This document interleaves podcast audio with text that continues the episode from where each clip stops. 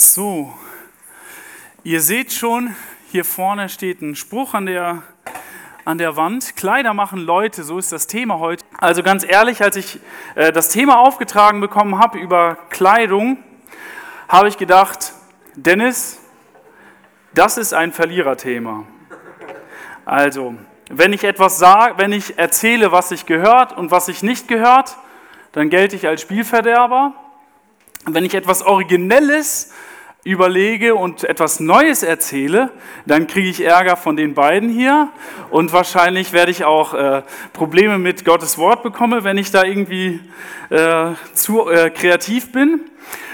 Und ähm, wenn ich die Mädchen und Frauen hier gesondert anspreche, dann kann es vielleicht heißen, ja, was hat der denn für eine Ahnung, äh, wie äh, Klamotten von Frauen oder wie das Alltagsleben von Frauen aussieht. Und äh, zusätzlich, Dennis, kann man, man, kann man dir äh, zu Recht vorhalten, dass du nicht den Standardgeschmack hast. Also zu häufig ist es das so, dass du nach Hause kommst und äh, dass du von zu Hause abhauen möchtest und deine Frau hält dich zurück und fragt dich, was hast du denn da an? Und da muss das nochmal korrigiert werden.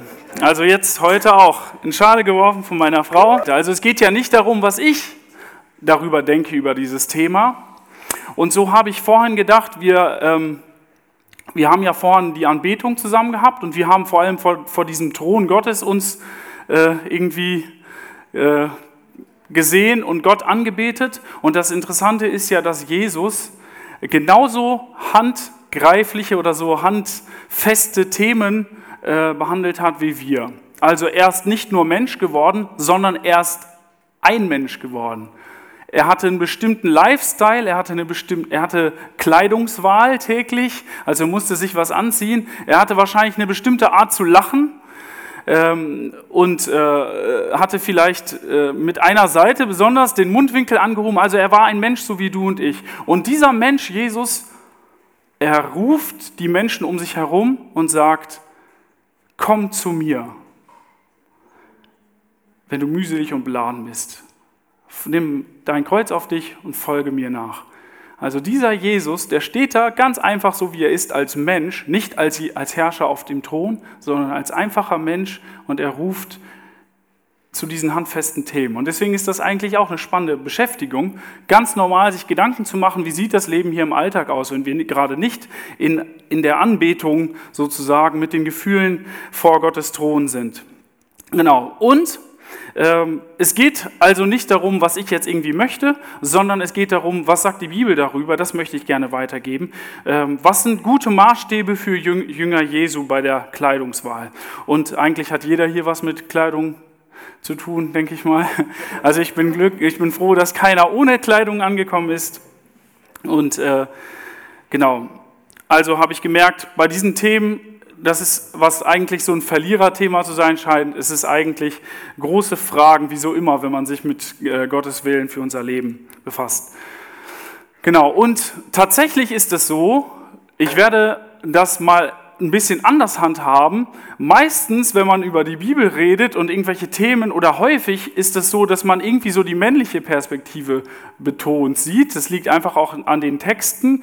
Ähm, und heute sieht das tatsächlich ein bisschen anders aus. Also ganz viel wird es an die Frauen gerichtet sein, also die jungen, jungen Frauen hier unter uns. Ihr werdet euch häufig von mir angesprochen fühlen. Und hier müssen praktisch die Männer trotzdem was für sich davon mitnehmen und ich glaube auch für euch ist da einiges dabei. Also fühlt euch da nicht irgendwie komisch auf den Schlips getreten oder so. Das liegt einfach, ihr werdet auch sehen an den Texten, das liegt da eigentlich ganz nah. Okay, Kleider machen Leute heißt das Thema. Was sagt die Bibel über Körper, Kleider, Schönheit und Sittsamkeit? Wenn man die Bibel einmal mit so einer Suchmaschine durchforstet und ähm, durchsucht, dann wird klar, es gibt unglaublich viele Bibelverse, wo Kleidung vorkommt wo Kleidung erwähnt wird. Und dann gibt es ganz viele Vorschriften, wie man sich anzuziehen hat. Äh, vielleicht hat jemand eine Idee, wo oder in welchem Zusammenhang die meisten Vorschriften bei Kleidung vorkommen in der Bibel. Genau, hier vorne beim Priestertum, da hinten. Genau, Gesetze, dass man sich nicht so offen anzieht. Also genau, wir sehen erstmal bei den Vorschriften für Priester ganz viele, ganz viele detailreiche Beschreibungen.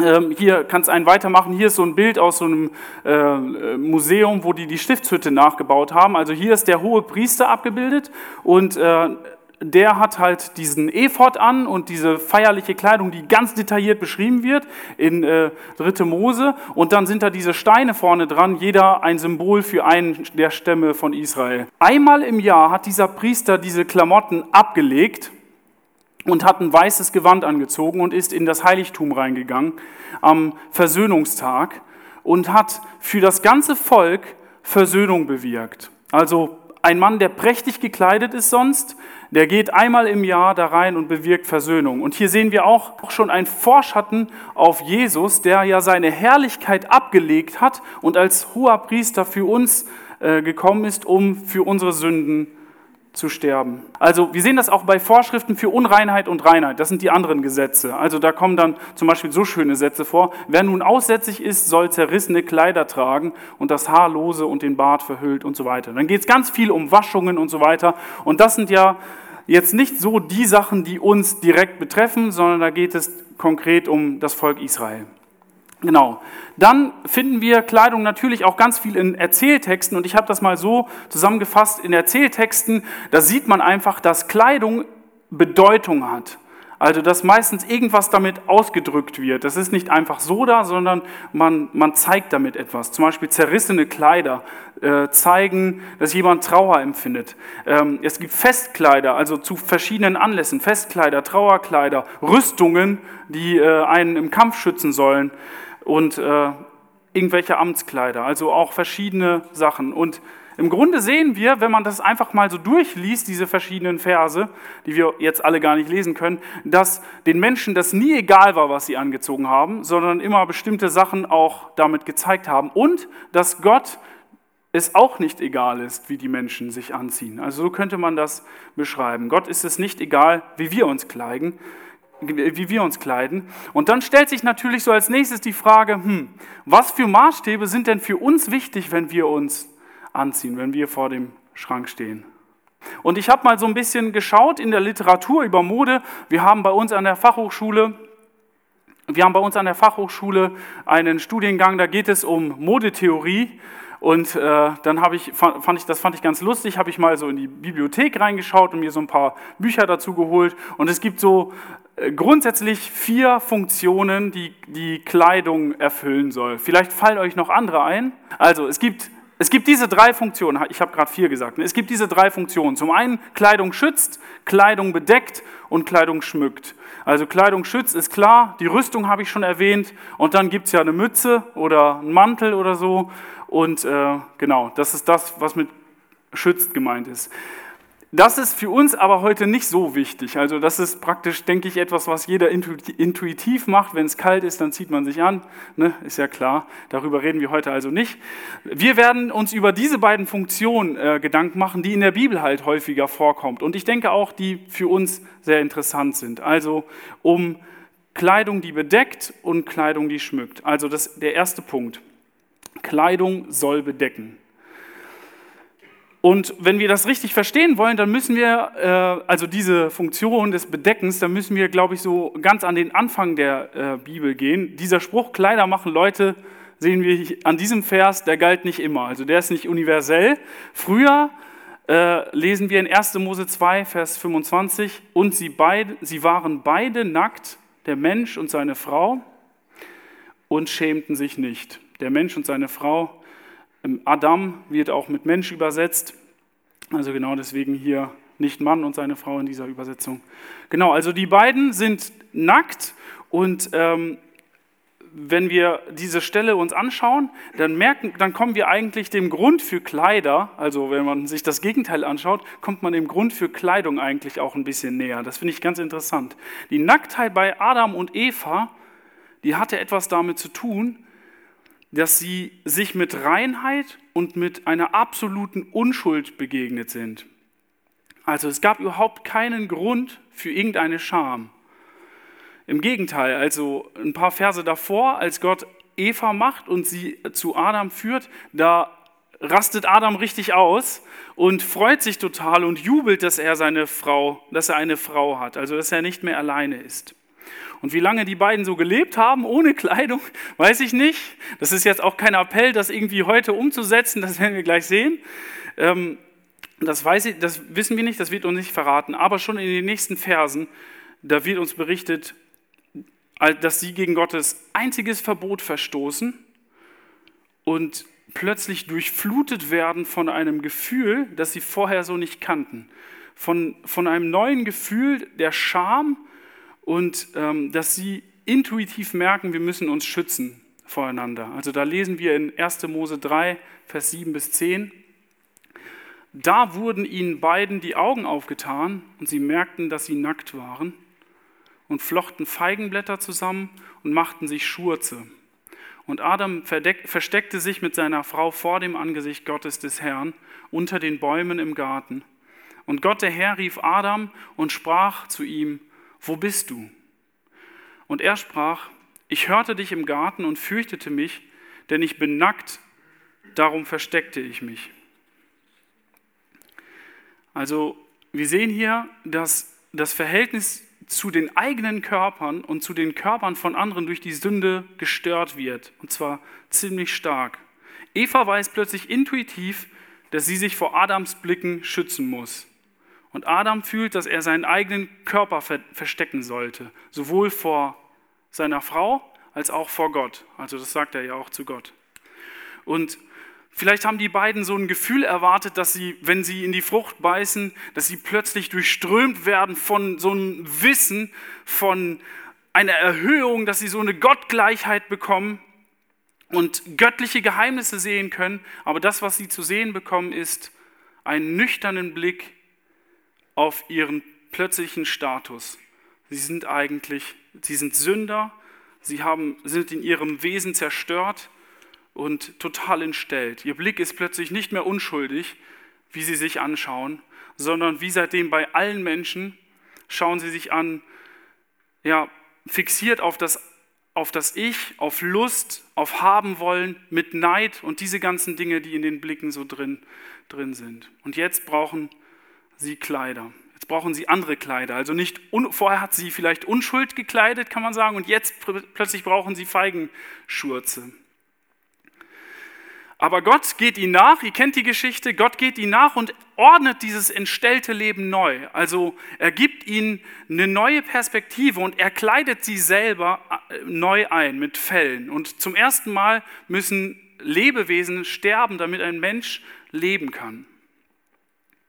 Also ein Grund, das sehen wir hier an dieser, an dieser Urgeschichte, wozu Kleidung in dieser Welt dient, ist das Bedecken von Scham. Also ich finde es total interessant, dass sich diese Funktion von Kleidung durch die Jahrtausende bewahrt hat, auch in anderen, in verschiedenen Kulturen. Also selbst in Stämmen, wo man ziemlich wenig anhat, gibt es doch irgendwo Barrieren oder irgendwelche Dinge, die man eigentlich so nicht an, anziehen sollte oder so nicht zeigen sollte, weil das, weil das sich nicht gehört. Und ähm, genau, also wenn wir jetzt darüber nachdenken, wie wir in unserer Gesellschaft, also wie, wenn wir das anwenden wollen, wie wir jetzt zu diesem Punkt gekommen sind, dann hilft es, finde ich, so einen kleinen Blick in die Geschichte zu machen. Und dann habe ich mir also gedacht, schaue ich auch mal da in die Bücher rein, wie haben sich Leute denn früher angezogen? Und ich denke, wir machen mal, ich habe euch ein paar Bilder mitgebracht, wir machen mal so einen kurzen, äh, kurzen Fast Forward, also und wir werden sehen, Kleidung wandelt sich in den Kulturen. Also ich habe hier so ein paar Bilder mitgebracht. Griechische Frauen 500 vor Christus laufen hier rum mit ihren Pallas, also Festgewänder sind die da gekleidet. Hier ist eine Grabbeigabe, äh, die man 300, also auf 300 vor Christus dotiert und hier wieder eine Frau mit so, einer, mit so einem Himation nennt sich das, also ein Mantel, den sie sich über den Kopf gezogen hat und äh, Genau, hier ist ein kleiner Sprung. Das ist jetzt ungefähr die Zeit, äh, zur Zeit des Neuen Testaments, also die römische Zeit. Ein Mann und eine Frau mit, mit ihren Kleidern. Und wir sehen, eigentlich ist das alles noch ganz unspektakulär, ziemlich gleich. Hier ist jetzt der erste richtig große Sprung, 1300 äh, nach Christus. Ein Mann und eine Frau bei, ich weiß gar nicht, ob man das alles so sehen kann, hier links. Ja, ein Mann und eine Frau bei der Jagd vermutlich ein, ein äh, also zwei Verliebte, die da irgendwie unterwegs sind. Genau. Das nächste Bild, wieder ein kleiner Sprung, 1430 nach Christus, Verlobung in London, also hier beste Mode. Ich weiß nicht, das kann man nicht so ganz sehen. Ich fand diesen Hut so steil, den der Mann trägt. Also richtig cool. Genau, und hier 18, im äh, 19. Jahrhundert eine Frau mit, ja, mit so Kleidung, die man vielleicht auch aus so äh, Nachkriegszeitfilmen kennt. Ja, ganz hübsche Sachen eigentlich. Genau, der nächste Sprung, 1926, ich weiß nicht, ob ich das richtig ausspreche, äh, äh, by the way, kennt sich jemand eigentlich mit Mode richtig aus? Hat, er das, hat hier jemand das mal gelernt oder irgendwie so? Sich hier das wäre natürlich lustig. Insta alle, alle Instagram äh, geschult, okay. Oder wie nennt sich das andere mit den Bildern? Äh, ist ja egal. Also hier die drei, äh, die drei Frauen, die zeigen sozusagen diese Garçon-Mode, die da gerade aufgekommen ist. Und dann hier in den 90er Jahren da ist echt einiges in der Zwischenzeit passiert. Und warum zeige ich euch diese Bilder? Also ich habe das mal so durchgescrollt und auch ein paar Sachen gelesen. Das Interessante ist, ähm, dass sich die Mode in unserer westlichen Welt in den letzten 30, 40, 50 Jahren wirklich rasant geändert hat. Also was damals, was früher ganz langsam vor sich hingeplätschert hat und wo es echt lange gebraucht hat, bis Dinge sich verändert haben, das ist in den letzten Jahren so, so gegangen, also richtig schnell. Und ähm, die Einflüsse, die in der Gesellschaft so äh, da sind, gedanklich, die haben sich ganz stark äh, auf die Kleidung ausgewirkt. Zum Beispiel bei der Jeans. Im 19. Jahrhundert, das wusste ich nicht, da braucht es eine offizielle Genehmigung für Frauen, wenn sie eine Hose tragen wollten. Also wenn eine Frau gesagt hat, ich möchte reiten oder ich muss arbeiten und deswegen, dann musste sie das irgendwie beantragen, und eine, um eine Hose zu tragen, um da nicht negativ aufzufallen. Umgekehrt, Männer durften wahrscheinlich gar keine Frauenkleider tragen. Das das war wahrscheinlich auch nicht mit Beantragung möglich. Genau, im 20. Jahrhundert, da, also jetzt im letzten Jahrhundert, da wurde die Jeans, das war damals noch eine männliche Arbeiterhose, die wurde irgendwann mal von Frauen übernommen als Symbol für die sexuelle Revolution.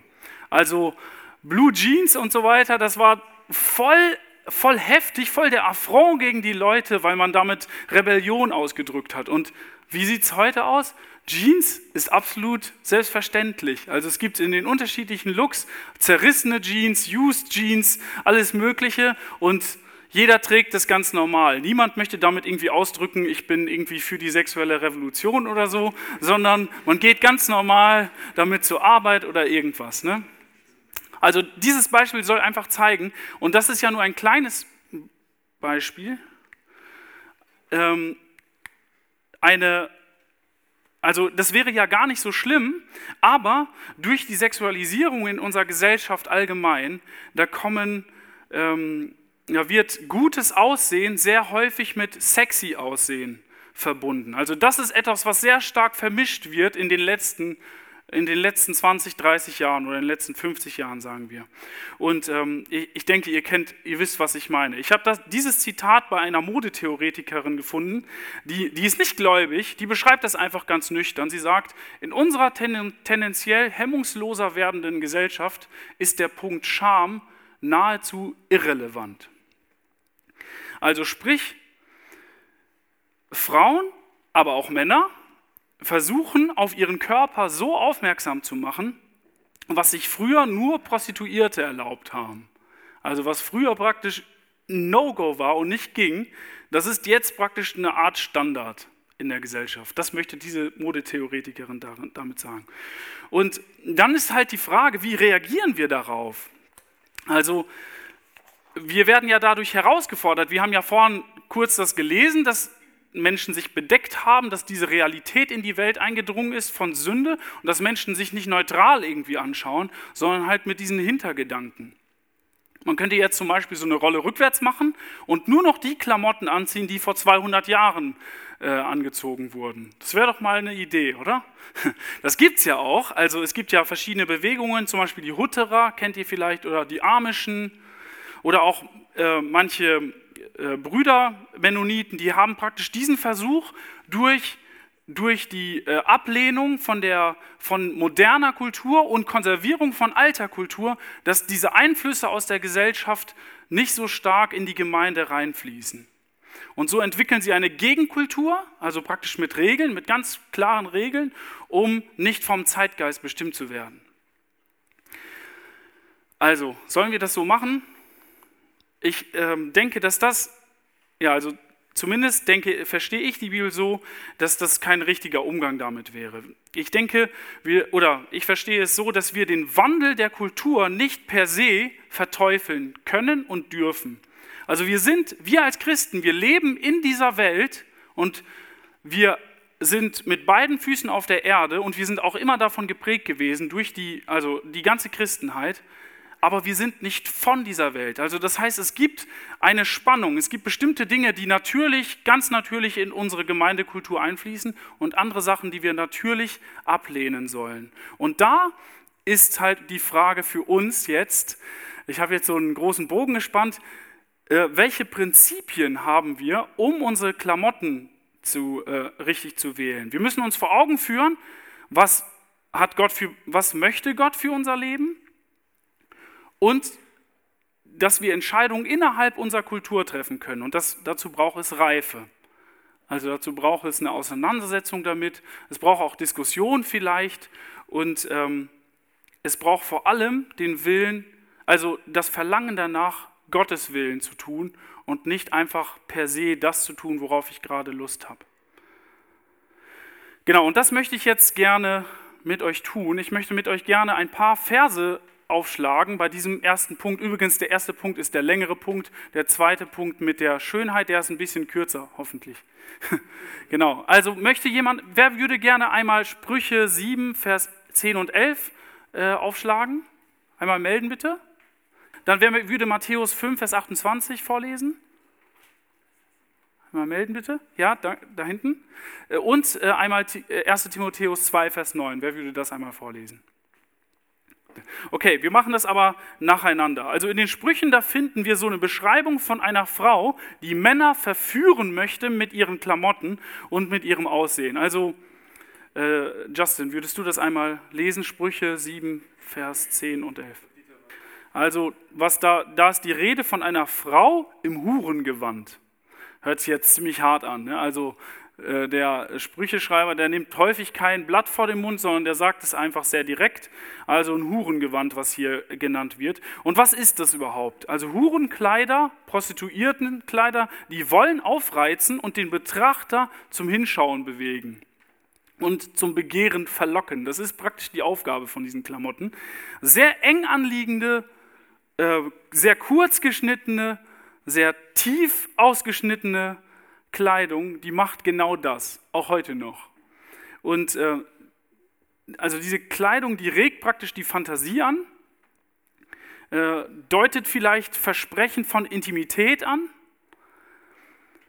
aber es ist letztlich ein falsches Spiel, weil eine richtige Intimität kann da gar nicht stattfinden.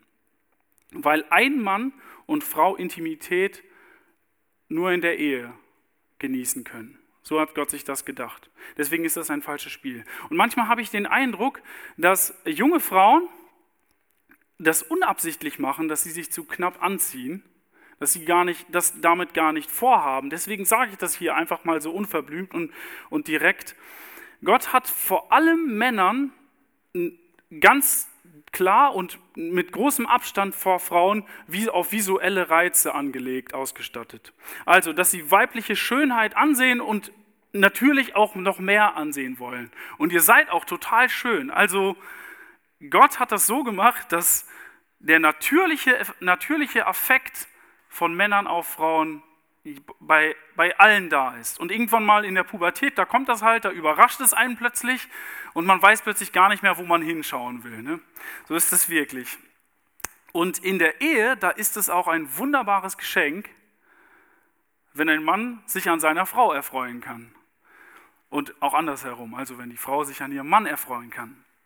So hat Gott sich das gedacht. Und wir lesen jetzt nicht das hohe Lied, also da könnte man echt einiges darüber lesen, wie wunderschön und wie, ja, ein bisschen peinlich vielleicht auch, äh, aber diese Intimität, diese schöne erotische Intimität zwischen einem Mann und einer Frau aussehen kann. Also wie das, wie die Liebe auf, ja, weil sie in diesem Schutzraum ist, weil sie, weil man total er sich einander total schenkt und vertraut, wie diese äh, Ehe dann aussehen kann. Aber außerhalb von der Ehe ist Erotik völlig fehl am Platz. Das passt da überhaupt nicht rein, weil sie in diesen Schutzraum gehört. Und ja, ich finde persönlich, also von mir gesprochen, es erfordert unheimlich viel Disziplin, reinzubleiben mit den Blicken. Also wenn Frauen gerade mit diesen Reizen geizen äh, nicht geizen. So. Also für mich persönlich ist es sogar so, ich merke das ganz stark irgendwann mal im Frühjahr, wenn es wärmer wird und Frauen sich praktisch ein bisschen entspannter anziehen, weil es halt wärmer wird, wenn die Kleidung knapper wird, dass ich mich auf einen komplett neuen Modus umstellen muss, weil, weil es plötzlich ähm, um mich herum ganz andere Bilder zu sehen sind. Genau. Und ich denke, es geht nicht nur mir so, sondern es ist wahrscheinlich bei allen Männern so. Und vielleicht ist es auch umgekehrt bei Frauen so, die auf die Männer so reagieren, während die Männer sich irgendwie sehr knapp anziehen und die Jungs irgendwie denken, das ist ja alles in Ordnung, ich kann mich anziehen, wie ich möchte, braucht da keine Rücksicht nehmen. Das ist, glaube ich, auch eine, Kehrseite, die auf jeden Fall dazugehört. Also wir leben in einer gefallenen Welt und Menschen schauen sich gegenseitig voller Untreue an. Also sie neigen dazu, auf andere Menschen zu schauen oder sie beneiden einander. Das ist ja auch manchmal das Ziel mit Klamotten. Ich kann ja auch etwas anziehen, um dem anderen irgendwie zu zeigen, dass ich besser bin. Aber das Schöne ist, Gott hat sich Sexualität wirklich wunderbar gedacht und er passt sich nicht dem an, was Menschen daraus machen. Wir lesen mal den nächsten Vers, Matthäus 5, äh, Vers 28. Kannst du einmal vorlesen? Also eigentlich geht es hier ja um Untreue in den Blicken, was Jesus hier sagt. Aber Jesus macht auch deutlich, er verbietet uns eigentlich damit indirekt bei der Kleiderwahl äh, das als Kriterium zu haben. Ich möchte gerne, dass jemand anders mich anschaut, dass jemand anders mich begehrt. Also Jesus möchte ja, dass das nicht stattfindet. Warum sollte ich mir Klamotten anziehen, damit jemand anders mich anschaut und sagt, wow, der sieht aber Hammer aus, äh, ich würde gerne mit ihm und so weiter. Ne? Also es verbietet sich total.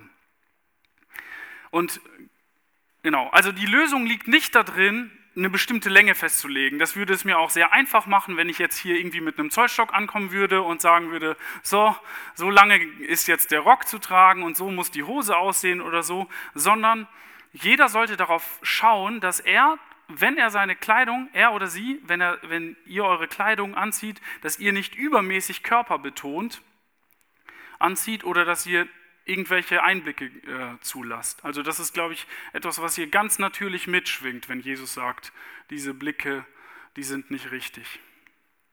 Okay, und ich möchte euch mal, ihr jungen Frauen, aber auch ihr Männer, überlegt mal, wenn euch eine Christin fragen würde, vielleicht gerade zum Glauben gekommen, sie würde fragen, was für einen Badeanzug soll ich anziehen, wenn ich schwimmen gehe? Was würdet ihr ihr für einen Ratschlag geben? Also wir schauen uns mal den nächsten Vers an und ihr könnt das ja mal so im, Hinter, im Hinterkopf behalten. 1 Timotheus 2, Vers 9. Ich lese nochmal den ersten Teil, weil eigentlich geht es nur um den ersten Teil. Ebenso will ich, dass die Frauen sich anständig kleiden und sich mit Schamgefühl und Zurückhaltung schmücken. Also hier haben wir jetzt erstmal zuerst einmal diese beiden Begriffe. Schamgefühl, das haben wir vorhin schon gesehen. Also ich ziehe mich so an, dass ich verhindere oder irgendwie schon vorher äh, das abchecke, dass sich nicht jemand an mir sündig wird, also das ist dieses Schamgefühl, dass ich nicht so viel zeige. Und das andere ist anständig und sittsam, also das heißt eine kluge Art und Weise, sich anzuziehen, dass ich das anziehe, was in der Kultur angemessen ist. Also das heißt, dass ich nicht zu viel an, anziehe. Also die Lösung, die Paulus hier bietet, ist nicht eine Uniform. Er sagt nicht, ja, ihr sollt jetzt alle so und so an, äh, gekleidet sein. Er traut den, äh, den Frauen und auch den Männern zu, dass sie selber bemerken, was im jeweiligen Kontext, in der, im bestimmten Umfeld angemessen ist und was nicht. Und es gibt in jeder Kultur Kleidung, die bestimmte Signale sendet. Und es gibt so ein, so ein Spielraum vielleicht. Ich weiß nicht, ob ich da zu viel sage, aber ich denke, es, es gibt auf jeden Fall einen gewissen Spielraum. Und ähm, zum Beispiel ist ganz klar, eine seriöse Frau, die, nicht, die eigentlich nicht möchte, dass ihr die Arbeitskollegen alle ja, die ganze Zeit, dass alle Blicke von den Arbeitskollegen die ganze Zeit auf sie gehen, die würde sich nicht bauchfrei und mit kurzem Röckchen irgendwie zur Arbeit wagen. Das wäre einfach unnötig. Also, weil damit würde sie das genau das provozieren. Also, als Fazit würde ich sagen, für mich orientiere dich als Christ in unserer hemmungsloser werdenden Gesellschaft nicht an diesen Extremen, sondern daran, was als anständig und diskret gilt. Also das heißt, es gilt abzuwägen, in welchem Kontext befinde ich mich. Natürlich, ich bin, am, bin an einem, äh, vielleicht in einem Schwimmbad, dann ist, gilt was anderes, als wenn ich in der Gemeinde bin. Aber dass ich da nicht Extreme wähle, um andere Blicke äh, auf mich zu ziehen. Ich komme zum zweiten Punkt. Der zweite Punkt ist, Kleidung soll schön sein. Genau, also Kleidung soll schmücken, das hatten wir vorhin als Funktion rausgearbeitet. Und ähm, man könnte jetzt ja denken, okay, gut, wenn jetzt, wenn es wirklich so blöd ist mit dem Anschauen und wenn alle immer ständig schauen, dann mache ich es mir ganz einfach und ziehe mir einfach so einen Kartoffelsack drüber oder irgendwie so ein, so ein Talar, wie so ein, wie so ein Richter und dann äh, gehe ich allem aus dem Weg. Das ist natürlich auch nicht Sinn der Sache, sondern es geht um Schönheit und Gott würdigt Schönheit total. Also in der Bibel wird Schönheit, also gerade wenn es bei Menschen geht, wieder besonders, wer hätte das gedacht, im Hinblick auf Frauen behandelt. Also zum Beispiel wird im ersten Korintherbrief, die werden Frauen als die Herrlichkeit oder der Glanz von äh, der Männer bezeichnet. Und was ist damit gemeint? Kennt ihr alle, wenn man in der Hochzeit, oder die meisten kennen das, wenn man in der Hochzeit äh, ist und die Braut den, äh, den Raum betritt und sich vorne hinsetzt, dann schauen nicht alle die ganze Zeit auf den Bräutigam und sagen, boah, sieht der schön aus, sondern alle sind natürlich auf die Braut fixiert und wissen, boah, die ist wunderschön und der Bräutigam weiß es und die Braut weiß es auch, ich bin wunderschön. Also es geht natürlich wenn, wenn, wenn wir darüber nachdenken, geht es darum, Gott hat Frauen wunderschön gemacht und Gott ist jemand, der Schönheit liebt und das ist total gut so. Er hat sich das so gedacht. Er hat uns Menschen als sein Ebenbild gemacht und das drückt sich auch in unserer Körperform irgendwie auf eine geheimnisvolle Weise aus. Er hat uns einen Plan für unser Leben gestrickt, also er weiß ganz genau, was jeden Tag in unserem Leben vor sich geht und er gibt uns jeden Tag Kraft. Er gibt uns jeden Tag Atem. Also diese ganzen Dinge, das sind alles Gottes wunderbare Geschenke an uns. Und da ist es natürlich, äh, das ist nur natürlich, dass man sich schön machen möchte. Also dass man nicht sagt, ja, ist, ich möchte eher schäbig aussehen, ich möchte eher hässlich aussehen, sondern dieser Instinkt, ich möchte das irgendwie pflegen, ich möchte schön aussehen, das ist was total Gutes. Aber wenn wir jetzt wieder in unsere Gesellschaft schauen, da habe ich jetzt nicht so einen langen Abspann, unsere Gesellschaft, die hat ein Schönheitsideal oder Schönheitsideale, die völlig unrealistisch sind, also die nicht erreichbar sind. Selbst Models, also die ständig vor der Kamera stehen und eigentlich so das Schönste vom Schönen sein sollen, selbst die werden ja noch mit Photoshop korrigiert und verbessert, damit, es wirklich, damit sie wirklich perfekt aussehen. Und wir schauen halt viel digital auf Menschen und werden davon auch geprägt. Also unterbewusst wird unser inneres Bild von dem, was wie ein schöner Mensch aussieht, natürlich geprägt.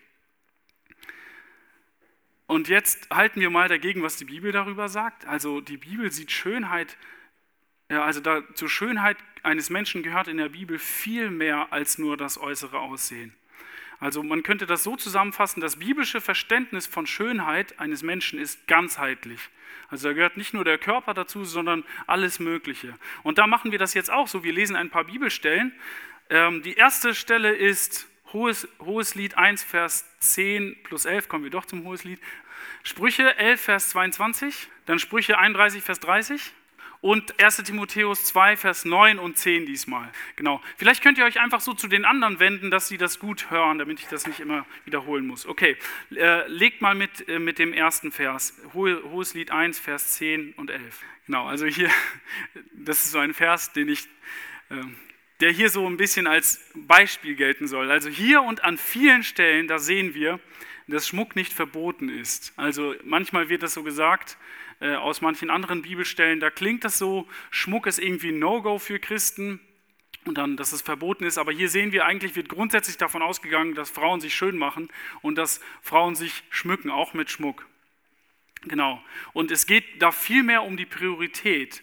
Also das Äußere, das soll natürlich irgendwie hervorgehoben werden auf eine schöne Weise. Da ist überhaupt nichts Verwerfliches dran. Okay, der, der nächste, das ist so ein bisschen der Gegenpart. Sprüche 11, Vers 22. Ziemlich, harter, ziemlich hartes äh, Wort wieder. Aber hier sehen wir, dass äußere Schönheit total, äh, absolut wertlos ist, wenn der Charakter und das Verhalten dem überhaupt nicht entspricht. Also ich denke, das kann man auch genauso auf die Männer übertragen. Wenn, jemand, wenn da so ein Muskelpaket rumläuft äh, und äh, total schön und äh, also schön, äh, total gut aussehen, sage ich mal, dann äh, aber sich total daneben benimmt, dann ist er wie ein Ochse mit weiß nicht was in der Nase. Also ihr wisst, wie das Bild gemeint ist. Ne? Also das gilt genauso für Männer.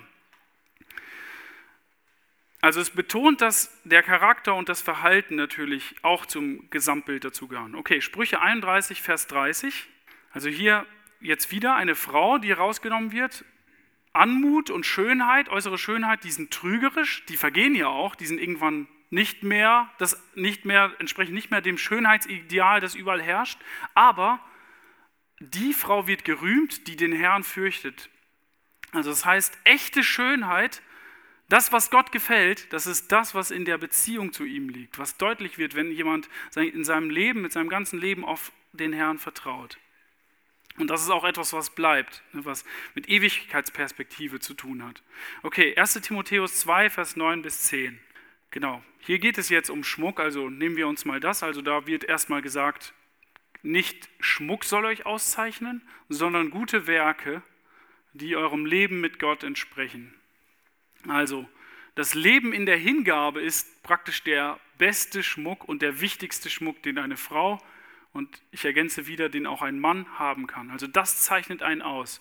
Und wenn man darauf schaut, dann ist es wirklich total der Gewinn und etwas total Schönes. Es gibt noch einen, einen weiteren Aspekt, weil in unserer, in unserer Gesellschaft das Aussehen so stark betont wird, stehen schöne Menschen, also nicht nur Frauen, sondern auch Männer, besonders in der Gefahr, irgendwie hochmütig zu werden. Also es wird besonders betont, du entsprichst diesem Ideal, einem bestimmten Schönheitsideal, und dann könnte man ja versucht sein, sich darauf zu verlassen. Also das heißt irgendwie besonders stolz darauf zu sein oder in verschiedenen Situationen das vielleicht sogar manipulativ einzusetzen oder so, statt auf Gott zu vertrauen. Und ähm, ja, da möchte ich euch einfach Mut machen, diese, dieses Verhalten oder diese Gedanken da auch vor Gott zu bringen. Also gerade auch attraktive Frauen, also ihr jungen Frauen, ihr steht besonders in der Gefahr, ähm, die eigenen Reize ähm, irgendwie zu nutzen und deswegen geliebt zu werden, geliebt werden zu wollen, als um, der, als um des Charakters willen. Und äh, ich ja, ich denke, auch das ist etwas, was man einfach im Gebet vor Gott bewegen sollte. Immer wieder zu sagen, ja, ich möchte gerne, dass ich, ich möchte gerne das so einsetzen, dass ich wirklich einen Mann habe, der nicht nur mich liebt, weil ich total schön bin, weil ich total wunder, also wirklich auch schön aussehe, sondern weil er das liebt, was, wer ich bin. Genau, also die Frage ist letztlich, worauf setze ich meinen Fokus, wenn ich mich kleide oder wenn ich mich verhalte? Ich möchte euch noch gerne am zum Schluss ein Beispiel weitergeben. Und zwar hat äh, diese Frau hier, die heißt Jean Brumberg, die hat äh, ein Buch geschrieben vor einigen Jahren, das heißt ähm, The Body Project. Und da hat sie Tagebücher von jungen Frauen wieder äh, verglichen aus, äh, in einem Zeitraum von 1830 bis 1995. Äh, die Jugendlichen aus Lübbecke, die kennen das Beispiel wahrscheinlich schon. Und äh, sie hat praktisch untersucht, worüber schreiben die jungen Frauen in diesen ganzen Jahrhunderten, also äh, über, über diese Zeit. Und ähm, ich habe hier mal so eine kleine Zusammenfassung und auch ein paar Auszüge davon mitgebracht. Vielleicht kann einer das mal, oder ich, ich denke, ich lese das einmal laut vor. Also sie schreibt darüber. Im 19. und frühen 20. Jahrhundert ging es in den Tagebüchern von jungen Frauen um gute Werke und um die Vervollkommnung des Charakters. In den Tagebüchern aus den frühen 90er Jahren des 20. Jahrhunderts, also das heißt jetzt 90er, da ging es um gutes Aussehen und um die Vervollkommnung des Körpers.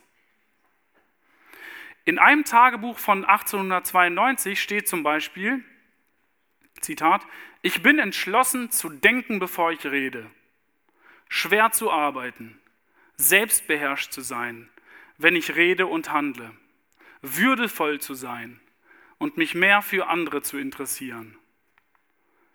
Man vergleiche das mit einem Eintrag von 1982. Ich werde versuchen, soweit es mir irgend möglich ist, mit Hilfe meines Taschengeldes und des Geldes vom Babysitten im Leben voranzukommen. Ich will abnehmen, neue Kontaktlinsen kaufen, habe schon eine neue Frisur und ein gutes Make-up, neue Kleidung und andere Accessoires. Also das sind jetzt nur zwei Tagebucheinträge, die so als Beispiele gelten, aber sie sagt, das ist durchgehend zu sehen, dass früher die Menschen viel mehr darauf geachtet haben, ich möchte gerne einen besseren Charakter haben, ich möchte als jemand, der zuverlässig ist, der treu, der sich für andere interessiert, nicht so auf sich selbst fixiert ist, ähm, dass das in diesen Tagebüchern drin war und in den äh, jüngeren, also in denen, die aus, dem letzten Jahrhundert kommen, dass fast immer um das Äußere ging.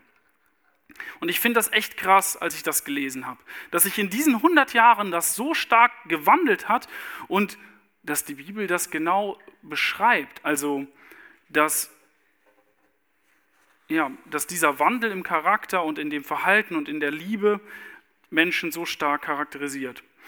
Und das gilt bestimmt auch genauso für Männer, also nicht nur für, für Frauen. Ich denke, das ist jetzt hier einfach, weil sie dieses Buch geschrieben hat. Und dieses Schönheitsverständnis, das hat sich immer mehr über die Zeit entfernt von Gottes Willen für Männer und Frauen in der letzten Zeit. Von, von gutem Werken zum guten Aussehen. Ne? Das ist so das, was da äh, merkbar ist. Genau, und das bringt mich jetzt zu der, zu der Anwendung, was nehmen wir da mit? Also das biblische Ziel von Männern und Frauen ist es nicht, sich selbst irgendwie zu entfalten, irgendwie bestens zu Rande zu kommen, am besten zu erscheinen, und das Ich auszudrücken durch Kleidung. Also eigentlich weder körperlich, aber auch nicht charakterlich. Es geht eigentlich nicht darum, mich selbst zu entfalten, sondern es geht vielmehr darum, dass Gott in deinem Leben an die erste Stelle kommt. Dass Gottes umfassende Größe und seine Vertrauenswürdigkeit bei dir deutlich wird. Also dass du mit deinem, mit deinem Verhalten, mit deiner Kleidung, mit deinen Lebenszielen, mit all diesen Dingen, dass dadurch deutlich wird, ich vertraue nicht auf mich selbst und ich versuche nicht, mich selbst zu verwirklichen, sondern ich möchte, dass Gott groß gemacht wird. Und ich weiß, dass ich in seiner Hand bin und ich vertraue darauf. Und eine gottesfürchtige Frau will, dass Gottes Wesen zur Geltung kommt. Ein gottesfürchtiger Mann will, dass Gottes Wesen zur Geltung kommt. Wenn du dich also übermäßig mit Frisur, Aussehen, Muskeln, Kleidung beschäftigst, dann kann das ein Zeichen dafür sein, dass Gott nicht das Zentrum deines Lebens ist, sondern dass du um dich selbst kreist. Es kann, ich sage nicht, dass es das so sein muss, es kann sein, dass es einfach so eine Art Hobby ist und dass Gott immer mehr ins Zentrum rückt. Genau, wenn das, heute, wenn das heute so ist und du merkst, oh, das betrifft mich eigentlich total, ich denke voll viel darüber nach, wie ich gerade wirke, was andere Menschen über mich denken, ob ich vielleicht da irgendwie noch Blicke auf mich ziehe, dann kann das heute anders werden. Wir haben das heute vorhin ja gesungen. Wir schauen in die Wahrheit, wir schauen der Wahrheit ins Auge und wir bekommen Gnade von Jesus. Du kannst Jesus ganz neu in den Mittelpunkt deines Lebens rücken und Jesaja hat das mal so geschrieben, er schreibt über diese Kleider. Ich fand das so hammer, als ich das gelesen habe. Ich freue mich, ja, ich freue mich über Jahwe. Meine Seele jubelt über meinen Gott. Er kleidet mich in Gewänder des Heils und legt mir den Mantel der Gerechtigkeit um. Wie ein Bräutigam bin ich festlich geschmückt, wie eine Braut, die ihr Geschmeide anlegt. Also Jesaja fühlt sich total von Gott geliebt und er jubelt darüber, dass Gott ihm seine Gerechtigkeit anrechnet. Und das ist auch etwas, was prophetisch für uns gilt. Also Jesus ist für uns gestorben und hat unsere Unvollkommenheit, unsere Sünde auf sich genommen. Und deswegen kann, zieht er uns seine Kleider an, seine Gerechtigkeit. Ist das nicht Hammer, dass wir mit diesen Kleidern ausgestattet werden, mit dieser Schönheit? Also zusammenfassend kann man sagen, die Leitlinie ist weder eine graue Maus zu sein, noch irgendwie durchgestylt bis zum Ende und schon gar nicht ein Flittchen irgendwie, sondern Einfachheit in der Schönheit zu suchen und diese Schönheit natürlich zu zeigen, aber vor allem ganzheitlich Schönheit zu suchen und Gottes Schönheit zu suchen. Also dass Gottes Schönheit an erster Stelle steht in deinem Leben. Und wenn das geschieht, ich weiß nicht, ob ihr Tagebücher schreibt, ähm, aber dann bete ich und hoffe, dass in dieser Generation hier in den Jugenden in Espelkamp, wenn da irgendwann mal Tagebücher Bücher aufgeschlagen werden, dass die ein Zeugnis sein werden davon, dass Gott gnädig ist, dass Gott groß ist und dass Gott Menschenherzen verändert. Also dafür, denke ich, können wir auch beten. Amen.